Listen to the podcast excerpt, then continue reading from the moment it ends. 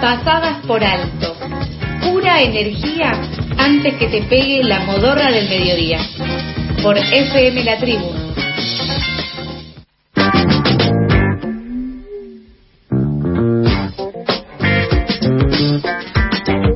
Último bloque de Pasadas por Alto hasta la una hacemos este programa que tiene un poco de información, un poco de música, un poco de noticias y en este caso un poco de todo. En este caso, en este último bloque, queremos volver a, charlar sobre algo que mencionábamos más temprano en los títulos, que es la situación tensa, sin lugar a dudas, que se vive en Brasil. Eh, lo que mencionamos más temprano es que ciertos referentes académicos, entre los que se encuentran Noam Chomsky y el Premio Nobel de la Paz, Adolfo Pérez Esquivel, alertaron sobre un posible autogolpe de Jair Bolsonaro en Brasil. Advierten justamente que frente a la manifestación que se realizará en el día de hoy, Día de la Independencia de Brasil, se está organizando eh, movilizaciones eh, desde quienes siguen a Jair Bolsonaro, grupos supremacistas, oficiales de la policía, justamente para marchar contra la Corte Suprema y el Congreso el 7 de septiembre.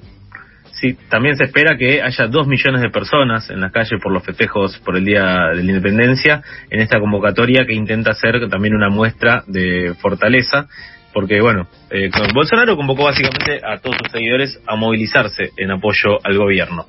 Lo que no terminamos de comprender y para eso ahora justamente ya tenemos enganchada una comunicación, es lo que pasa con estas movilizaciones a favor, movilizaciones en contra, la situación del autogolpe, incluso también la puesta en duda de las elecciones por denuncias de fraude, en fin situaciones que están pasando en la política actual de Brasil y que nos alertan y queremos observar y entender. Por eso estamos en comunicación con Augusto Taglioni, él es periodista, editor de Internacionales de la Política Online y autor del libro ¿Quién gobierna Brasil? Claves para entender el gobierno de Jair Bolsonaro. Hola Augusto, ¿cómo estás? Carlos y Sofía, te saludamos al aire de FM La Tribu. Hola, ¿qué tal? ¿Cómo están? Buenos días. Buenos días para vos también. Bien, eh, queremos saber por qué es lo que está pasando hoy en Brasil. De un modo, eh, ¿qué, qué, nos podemos esperar? ¿Se viene un autogolpe eh, efectivamente? Bueno, es un poco el, fantasma, ¿no? Que está dando vueltas en estas, por estas horas y en realidad toda esta última semana. Em, a ver, eh, lo que va a pasar hoy seguramente va a ser una masiva movilización eh, a favor y en contra del gobierno. Las, las movilizaciones a favor del gobierno están eh, viene siendo preparada con mucho tiempo. Eh, hay una hay una logística muy muy muy fina que están organizando las, em, los empresarios rurales aliados de Bolsonaro y la y los pastores evangélicos que están que están siendo parte de esta de la organización de toda esta marcha que va a tener epicentros en San Pablo, en Río eh, y en Brasilia, entre otras ciudades, y que lo que busca es esto que decían ustedes, ¿no? Mostrar eh, fortaleza política, mostrar musculatura, mostrar eh, la capacidad de convocatoria de Bolsonaro a un año de las elecciones. Eso como, como, como elemento general. Ahora, lo que, mm, digamos, lo que hace Bolsonaro es jugar todo el tiempo con la posibilidad de eh, romper el orden democrático en Brasil. ¿no? Esta idea del autogolpe eh, que yo creo que no va a ocurrir, tal vez me sorprenda, pero yo creo que no va a ocurrir, pero es algo que Bolsonaro todo el tiempo está, está coquetea todo el tiempo con eso, desde siempre, desde antes de ser presidente, durante, durante su presidencia, y esta semana dijo, eh, sin pelos en la lengua, que eh, ellos respetan la Constitución, se mueven sobre los valores de la Constitución, pero si tienen que pelear por fuera de la Constitución, lo van a hacer. ¿no? Entonces, esa, esa, esa, esa idea de, mostrarse con poder como para cerrar el Congreso, como para cerrar el, el, Poder Judicial y demás, es algo que Bolsonaro siempre hizo. Yo creo que es parte de la estrategia que está, está diseñando eh, de cara a las elecciones del año que viene, ¿no? Digo, porque eh, el Congreso, ¿por qué el Congreso y el Poder Judicial? Y eh, primero porque son las los son los otros dos poderes del Estado, ¿no? Que Bolsonaro no controla y con quien viene confrontando desde el principio. El Congreso no aprobó una reforma electoral que pretende Bolsonaro de cambiar el sistema de votación de un voto electrónico a un voto impreso porque según él va a haber fraude el año que viene. Y de hecho ya hubo fraude en las elecciones anteriores. Eso dice Bolsonaro, ¿no? Eh, y además es el epicentro, el Senado, de la Comisión Parlamentaria de Investigación que ha logrado develar varios escándalos de corrupción, por ejemplo, sobre precios en la, en la adquisición de vacunas para, para el coronavirus.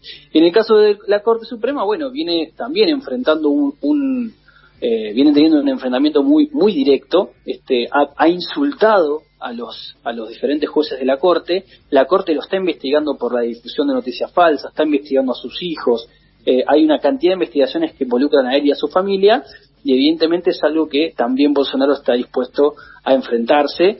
Eh, eh, además fue la Corte la que le, la que anuló los procesos contra Lula y las que le devolvió los derechos políticos, con lo cual para Bolsonaro es eh, el enemigo. Entonces, me parece que es un poco ese el contexto, mostrando los dientes, ladrando, pero nunca termina de morder. Después habrá que ver, por ahí muerde eh, y, y, la cosa se complica. Pero me parece que es algo con lo que coquetea constantemente el presidente de Brasil.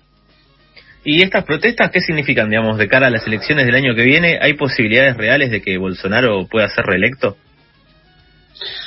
Significa que Bolsonaro tiene un apoyo popular todavía importante, eh, o al menos un núcleo duro importante que se moviliza.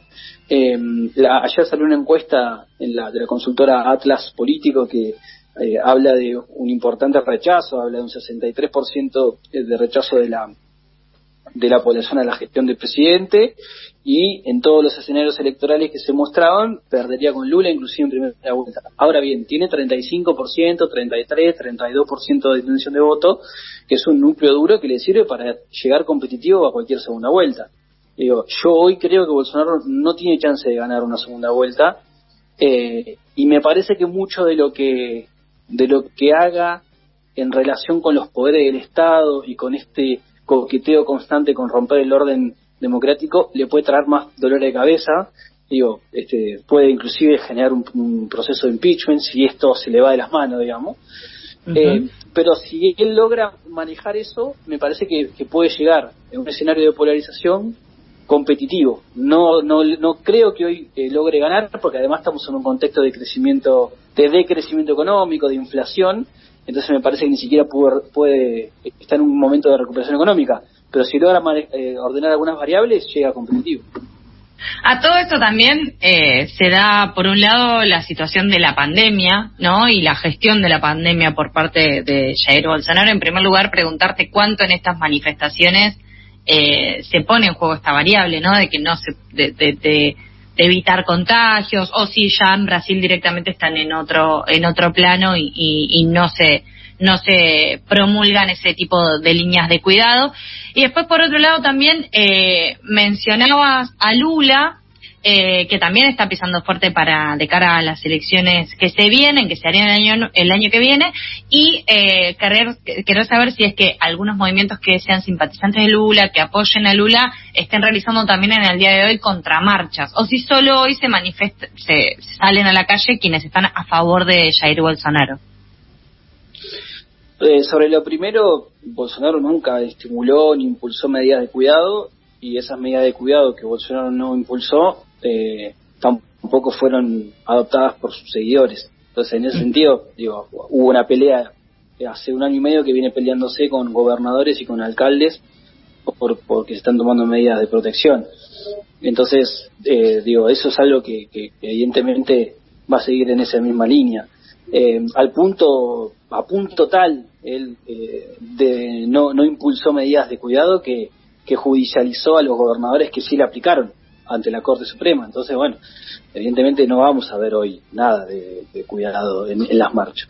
Respecto de Lula, bueno, Lula es, es el favorito de las encuestas.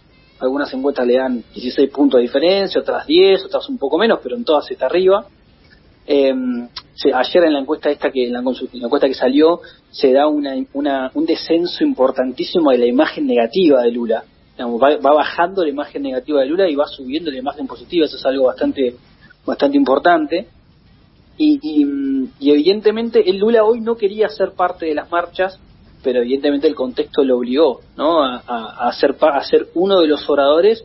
Entiendo que en San Pablo de las marchas que van a hacer los movimientos sociales y las organizaciones eh, eh, eh, políticas, indígenas, este, sindicales y demás, que van a movilizarse también. Así que sí, vamos a tener marchas en contra de Bolsonaro y en, y en, y en una de ellas va a hablar Lula, así que habrá que ver qué, cuál es el tono de su discurso hechos políticos que sin duda estaremos eh, mirando. Eh, te agradecemos un montón la comunicación, Augusto, eh, por darnos estas claves para tratar de entender la situación de, de, Bolsonaro, la, la, gestión del poder que tiene en Brasil y hoy en este nuevo día de la independencia brasilero, justamente en donde se van a dar estas manifestaciones eh, contra todos, podríamos decir, ¿no? El Ejecutivo contra, contra todos manifestándose en las calles. Te agradecemos un montón en este ratito de charla con FM La Tribu.